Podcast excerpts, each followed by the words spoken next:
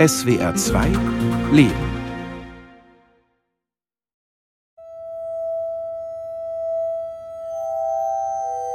habe neulich ein Theaterstück gesehen, da ging es um Verdrängung und begann damit, dass alle auf der Bühne erstmal gesagt haben, ich hatte eine schöne Kindheit.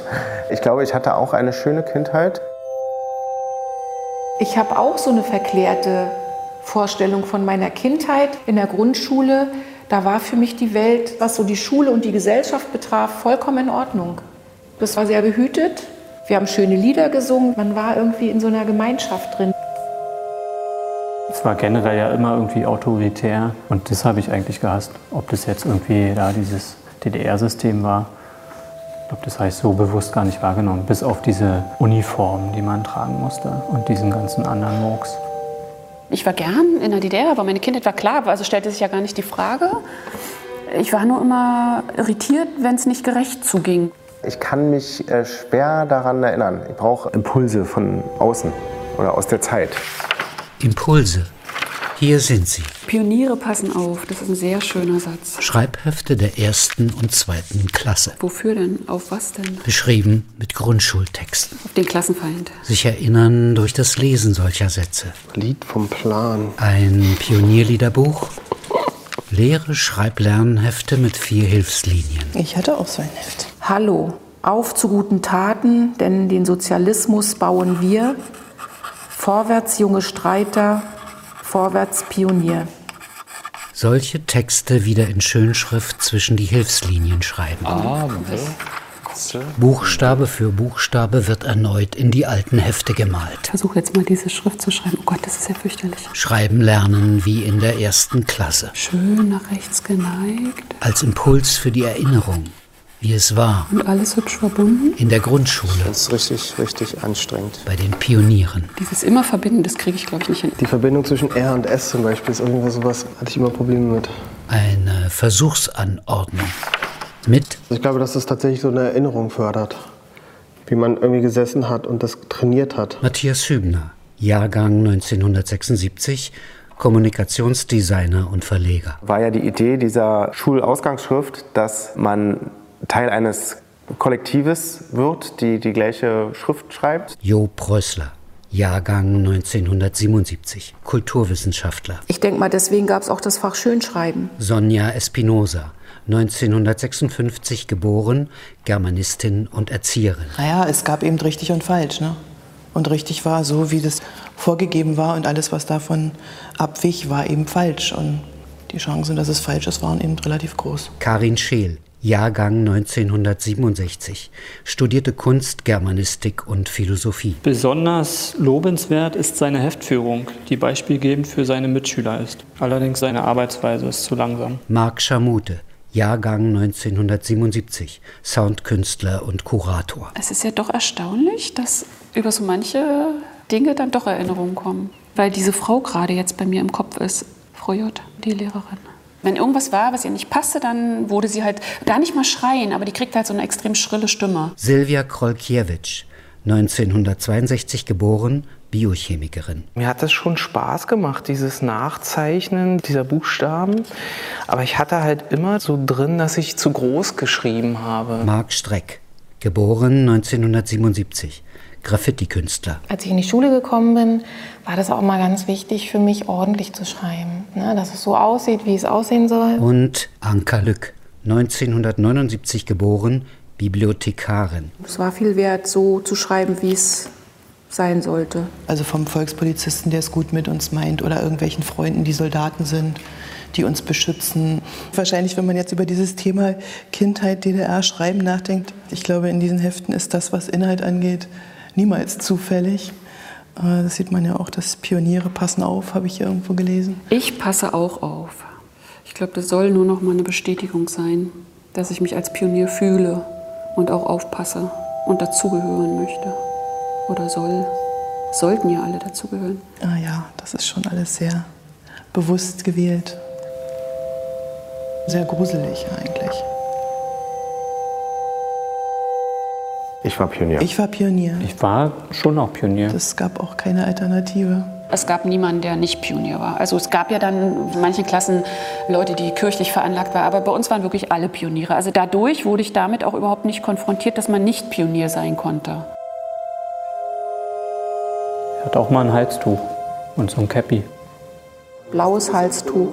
Also ich muss sagen, ich habe das in der Grundschule wirklich mit Stolz getragen. Das Tuch Jungpioniere war blau, Thema Pioniere war, glaube ich, ob der vierten Klasse war rot. Das mit dem Thema Pionier, wir sind irgendwo hingefahren, das weiß ich noch, an wahrscheinlich irgendeinem besonderen Ort. Und dann haben wir da ganz feierlich unser Themen Pionier-Halstuch, das rote Halstuch, überreicht bekommen. Und ja, was ich dann, glaube ich, nach einer Woche ordentlich bügeln wollte und dann, ja, ein großes Dreieck in diesem schönen roten Halstuch hatte und zu der Pionierleiterin gehen musste und ganz schrecklich fand. FDJ war dann, glaube ich, ab der 8. oder 9. Klasse. Da musstest du dann halt dieses Hemd tragen. Die Jungpioniere wollten Themapioniere sein, die Themapioniere wollten FDJler sein. Es gab ja auch diese gewissen Rituale mit Liedern und Handzeichen und Frage-Antwort für Frieden und Sozialismus seid bereit, immer bereit und dann schlägst du so deine Hand so an den Kopf. Bei wirklich wichtigen Tagen musste man dann Pionierhemd tragen. Ja, das hatte schon was gewisses, so militärisches. Wir hatten eine weiße Pionierbluse mit so einem Abzeichen an der Seite, JP, und dann waren da so Flammen oben drauf. Und dieses Pioniertuch, das war auch wirklich wie so eine Ehre, das zu tragen. Ich habe das gern getragen und hat auch so ein Zusammengehörigkeitsgefühl erzeugt. Ich war ein stolzer Jungpionier, muss ich sagen. Also ich fand das toll. Ich fand es damals schon nicht cool, Pionier zu sein. Habe auch ständig irgendwie so mein Halstuch oder irgendwas vergessen. und ich glaube nicht, dass ich da noch Thema Pionier gern geworden wäre. Also dieses ganze Uniforme und Gleiche, das fand ich noch nie cool.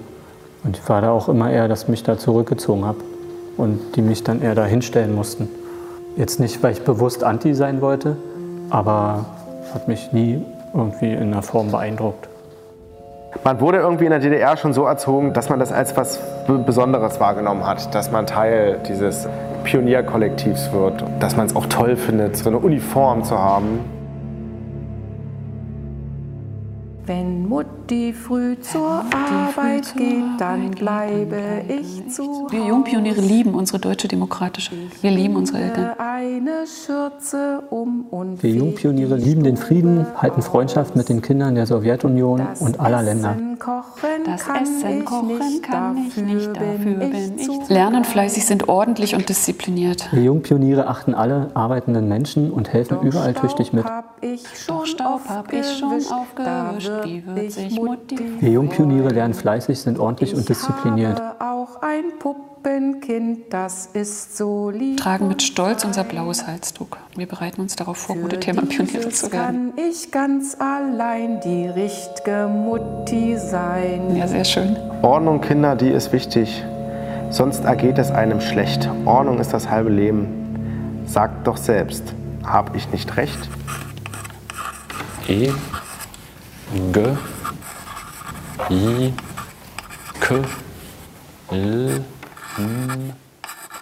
Man konnte ja in der DDR, wenn man von Potsdam nach Berlin fuhr, fuhr man so ein Stück lang, wo man praktisch von dem Weg aus Westberlin sah, nämlich so eine Hochhäuser.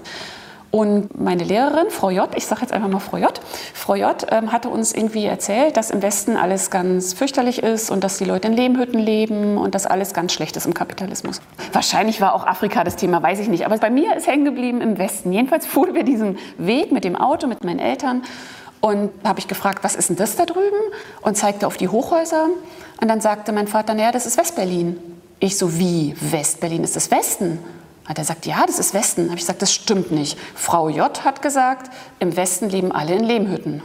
Eigentlich wollte ich dieser Frau alles glauben. Ich bin ja durch meine Eltern sehr geprägt, also sehr sozialistisch, also kein Westfernsehen gucken, kein, ich habe ja als Kind überhaupt kein Westfernsehen geguckt, gar nichts. Ne? Es war alles verboten. Natürlich haben wir zu Hause Westfernsehen geguckt, aber mit der Vorgabe, nicht in der Schule erzählen.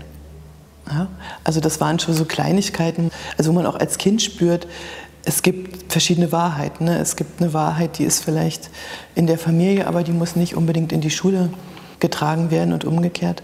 Als Kind hat man das einfach so hingenommen. Ich habe es als Kind schon natürlich auch wahrgenommen, also dass die Partei immer wichtig war, so. Aber das hat jetzt bei uns zu Hause ja eigentlich keine Rolle gespielt. Ich habe nicht das Gefühl gehabt, dass es bei uns zu Hause so einen Reflexionsraum gab für Überlegungen, ob das gut ist oder ob man sich da gut einpasst. Also ein bisschen kommt es mir jetzt so vor, als ob ich, warum war ich mit zwölf so linientreu? Ich habe mir da als Kind überhaupt gar keine Gedanken drüber gemacht, dass es vielleicht nur irgendwas anderes gibt. Die Frage, sich zu stellen, zu DDR-Zeiten ging das gar nicht. Also jedenfalls nicht für mich. Also ich war ein sehr diszipliniertes Kind und wollte auch immer das richtig machen. Weil das stellt man ja auch selten in Frage. Wenn ein Lehrer da steht und sagt, das ist das Richtige, dann sitzt man ja nicht in der zweiten Klasse da und sagt, ich sehe das eigentlich anders. Ich habe ja eine Schwester, die ist sieben Jahre älter und an der habe ich das natürlich alles schon ganz gut verfolgen können, den ganzen Abtören. Die hat dann in Russisch eine 5 bekommen. Dann durfte sie kein Abitur machen und ist dann schon gescheitert, weil meine Eltern halt nicht in der Partei waren. Eine Verantwortung. Du hast auch eine Verantwortung der Gesellschaft gegenüber dass du sozusagen mit deinem Handeln in der Gesellschaft auch was bewirken kannst oder sollst. Das war irgendwie was, was transportiert wurde und auch mit mir auf jeden Fall irgendwie was gemacht hat. Es gab so, wie soll ich sagen, so eine Grundstimmung, also auch bei uns zu Hause. Ich weiß nicht genau, wie ich es nennen soll, vielleicht so Augen zu und durch. Also, dass man bestimmte Sachen in Kauf nehmen musste. Aber das war ja allgemein so ein gesellschaftlicher Konsens dass meine Eltern jetzt begeistert zu irgendwelchen Mai-Demonstrationen oder sonstigen Dingen gegangen sind, so war es nicht. Aber es war schon ein bisschen relativ angepasstes Leben.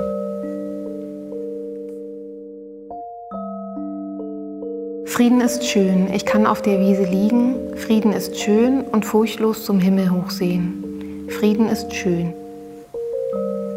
Frieden ist schön, die Kinder können zur Schule und die Eltern zur Arbeit gehen. Frieden ist schön. Das fand ich als Kind ganz toll. Habe ich immer gerne gesungen. In Thüringen, da war ich auf einer Kur und musste im Chor singen. Hallo, hört ihr die Fanfaren? Habe halt die Töne nicht ganz getroffen. Hört ihr unsere Lieder? Das sind wir. Und die Chorleiterin, die mich dann irgendwie so am Ohr gezogen. Anderen Freude bringen. Und mir voll ins Ohr geschrieben. Ja, das lieben wir. Also das Singen im Chor, ich habe gern gesungen. Ja. Ich habe ja auch Musik echt gemocht, schon immer. Aber dieses Ding da im Chor, das wollte ich einfach nie. Weil das so ein zwanghaftes Ding war, ja. Und man irgendwie so dieses erzwungene Gruppenbild erzeugen sollte.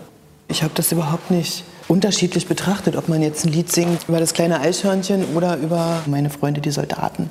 Das ist ja völlig absurd. Ja? Da ist man zu klein. Also ich glaube, das würde mich auch wundern, wenn ein Kind, sagen wir mal, erste, zweite Klasse so über solche Dinge nachdenkt. Es gibt ja auch so diverse Menschen, die heute so Pionierlieder nachsingen und das sau komisch finden. Und ich finde das nicht komisch. Ich finde das auch nicht lustig, weil Kinder wurden ja doch schon ziemlich manipuliert. Wir wurden manipuliert. Lied vom Plan. Lieber Plan, lieber Plan, was hast du für uns getan? Schuhe und Kleider euch gebracht, schwarze Brötchen weiß gemacht, das hab ich getan. Ja, das wollen wir. Lieber Plan, sag uns nun, was willst du noch für uns tun? Noch mehr Kohle, Stahl und Erz und für euch ein frohes Herz, das will ich noch tun. Ja, die Planwirtschaft, dann immer dieses, der Sozialismus ist das Gute, der Kapitalismus das ganz Schlechte, was man bekämpfen muss. Wir hatten ja so, hieß ja in der DDR Kaufhallen und nicht Supermarkt. Und es gab eben immer so Sachen, die es wochenlang nicht gab. Zum Beispiel auch kein Toilettenpapier. Und da habe ich mal in das Kundenbuch reingeschrieben, dass ich das echt schlecht finde, dass es kein Toilettenpapier gibt, weil so muss ich ja eine Zeitung benutzen. Und wenn denn das Bild von einem Politiker da drauf ist, wo ich mir den Hintern mit abwische, das kann ja nicht so gut sein. Und dann ist das irgendwie rausgekommen, das wurde an die Schule gemeldet. Es wurde natürlich mit den Eltern ausdiskutiert, ne, was ich da schlimme Sachen gemacht habe. Und dann stand ich vorm Fahnenappell. Es gab ja immer so einen Appell, wo dann alle auf dem Schulhof so im Kreis standen. Morgens, bevor die Schule losging, einmal in der Woche, glaube ich. Und dann wurden Leute geehrt oder halt gerückt für ihre Schandtaten. Musste ich da vor der ganzen Schule vorne antreten und habe öffentlich diesen Tadel bekommen dafür. Das Dumme war nur, dass die dann vorgelesen haben, was ich geschrieben habe und sich die ganzen Schüler da echt das Lachen verkneifen mussten. Also die fanden es dann auch lächerlich, so ne. Aber es hatte wirklich Auswirkungen für mich auf ein Zeugnis Gesamtverhalten 4. Das war nicht lustig, ne? Auf unserem Schulhof, da drin standen wir in einem Quadrat und vorne Freundschaftsrat, Gruppenrat, so eine Leute standen vorne und dass es so diese Formeln gab, seid bereit, immer bereit. Der war meistens einfach nur, wenn man da noch stehen musste, langweilig und meistens sowieso nicht so richtig zuhörte. Fand ich jetzt nicht so schlimm, weil man wenigstens draußen stand. Es gab so einen Rüpel an unserer Schule, der ist eindeutig auf die schiefe Bahn geraten im Sinne der sozialistischen Erziehung. Der hat bei einem Fahnenappell öffentlich in sein Halstuch geschnaubt. Das ging gar nicht. Irgendwie wurde der hart bestraft, ich glaube sogar ausgeschlossen von den Pionieren. Ich habe das Gefühl, ich hatte eine Sonderstellung in der Schule, weil ich immer sehr, sehr, sehr gut im Sport war, im Schwimmen war. Und war immer so die Vorzeigeschülerin. Ich musste beim Fahnenappell nach vorne und hatte meine zwölf Medaillen um. Es gab in der DDR schon so ein gewisses ausgebufftes System der Belohnungen und Bestrafungen. Mein einziger Tadel, den ich hier bekommen habe, den habe ich auch noch. Und zwar wegen wiederholten Schneeballschmeißens. Das auch irgendwie komischerweise sofort so eine politische Note bekommt, also so ein Verstoß gegen die sozialistische Grundordnung. Schneeball werfen, Tadel, an Pranger gestellt beim Fahnenappell. Irgendwie kommt es mir so vor, als würde ich da mal gestanden haben. Vielleicht wurde ich sogar geehrt. Für gutes Lernen und vorbildliche gesellschaftliche und außerunterrichtliche Arbeit. So eine Urkunde hat man dann bestimmt beim Appell bekommen. Ich weiß nicht mehr, inwieweit man wirklich einfach dieses Ritual ausgeführt hat oder auch erkannt hat, dass das schon so eine Art Überdisziplinierung des Kindes ist. M, O, P, Q, R, S, T. Es gab ja alle zwei Wochen, mittwochs war das, Pioniernachmittag hieß das, wo irgendein Thema behandelt wurde, was meistens immer irgendwie schnell öde wurde. Aber es ging meistens so um Gesellschaft, Staat, Antifaschismus. Wir haben Ausflüge gemacht, haben Zeitzeugen kamen zu uns, haben über ihren damaligen antifaschistischen Widerstandskampf erzählt. Und anderen Mittwoch, also dann immer wechselnd, gab es dann so AGs, wo man dann, weiß ich, war bei Schach drin, also das fand ich super. oder bei Kunst oder bei Sport, so. Das hat sich immer abgewechselt. Ja, es ist schwer zu sagen, wie es war. Es war ja eine Normalität, weil es Alltag war. Es war einfach so, also alle waren Pioniere, alle mussten zu Pioniernachmittagen. Das hieß, dass man dann nachmittags saß und irgendwelche Spiele spielte und sich irgendwelche komischen Texte anhören musste. Aber besonders erfreuliche Erinnerungen habe ich nur nicht. Diese Solidaritätsbasare zum Beispiel, die man immer gemacht hat, so für befreundete Länder wie die Sowjetunion, hat man dann Kuchen gebacken oder Spielzeug verkauft und der ganze Erlös, der wurde dann irgendwie gespendet an andere sozialistische Länder, damit die auch so gute Schulhefte haben wie wir. Diese ganzen Abläufe in der Pionierorganisation, was man so tun sollte, das war mir immer unangenehm. So, wenn ich dann irgendwelche Arbeitsaufträge erfüllen sollte oder so, das wollte ich immer nicht so. Was darüber hinausging, ich glaube, da war mein Horizont einfach noch nicht so groß. Als Jungpioniere, also mit Bluse und Halstuch und so, wir sind die Soldaten da besuchen gegangen und haben Blümchen verschenkt. Also das weiß ich noch, dass ich mit meinem Blümchen in der Hand, die waren schön akkurat aufgestellt, da durch die Reihen gelaufen bin und noch nach einem Soldaten gesucht habe, der noch kein Blümchen hatte, um ihm das zu schenken. Bei den Jungpionieren gab es ja auch immer so einen Gruppenrat. Und viele wollten da unbedingt rein. Und ich wollte immer nicht rein. Und ich weiß, dass ich mich immer schon gerne vor solchen Sachen irgendwie gedrückt habe also das nicht wollte. Jetzt denke ich sogar, dass ich sogar mal Gruppenratsvorsitzender war, aber ich glaube, dass ich da nicht so brilliert habe. Ich war stellvertretende Gruppenratsvorsitzende. es gab ja auch sowas wie Schriftführer. Das weiß ich, dass ich diesen Posten innehatte. Da musste man so Zusammenfassungen schreiben von Pioniergeburtstag, von Wandertage, Ausflüge. Das gab doch noch was für die Wandzeitung. Wandzeitungsagitator? Ich kann mich erinnern, als Wandzeitungsagitator habe ich damals für die Friedensfahrt die Wandzeitung gestaltet. Friedensfahrt war so das Bossblock-Pendant zur Tour de France. Und es war echt immer ein Highlight. Ich war ja sogar in der Pionierrepublik. Also da wurden ja Kinder ausgezeichnet, weil ich war ja auch Gruppenratsvorsitzende und die besonders gut in der Pionierarbeit waren, die wurden dann in die Pionierrepublik geschickt, sechs Wochen lang. Und ich fand das so toll da. Da hatten wir ein Kosmonautenzentrum und so ganz viele tolle Sachen. Also da wurde ganz viel gemacht. Forschung für die Natur und dann dieses Brieffreundschaftszentrum für Briefwechsel mit den sozialistischen Ländern. Das war für mich eine tolle Zeit, muss ich sagen. Auch wenn ich Mitte 20 anfing, ganz anders darüber nachzudenken, wie da alles zusammenhängt. Aber trotzdem die Kindheit in der Pionierorganisation, also das ist trotzdem nicht verloren gegangen. Ich hatte neulich erst ein Gespräch mit einer älteren Dame, also die auch in der DDR groß geworden ist. Und die erzählte mir begeistert von ihrer Kindheit und wie schön das alles gewesen wäre, vor allem die Pioniernachmittage, diese ganzen gesellschaftspolitischen Aktivitäten für Kinder. Und ich habe wirklich beim besten Willen versucht, mich daran zu erinnern, an irgendwas Positives. Mir ist doch egal, ob ein Wandertag ein Pionierwandertag ist oder ob ich mit meinen Freunden meiner Klasse im Wald umherturne. Ich bin ja nicht als Pionier groß geworden, sondern als die kleine Karin, die dann irgendwann ein bisschen älter wurde. Und das war so eine vorübergehende Phase, wo man da irgendwo in irgendeiner Schublade steckte und dann sich ja irgendwann Gott sei Dank befreit hat. Ne?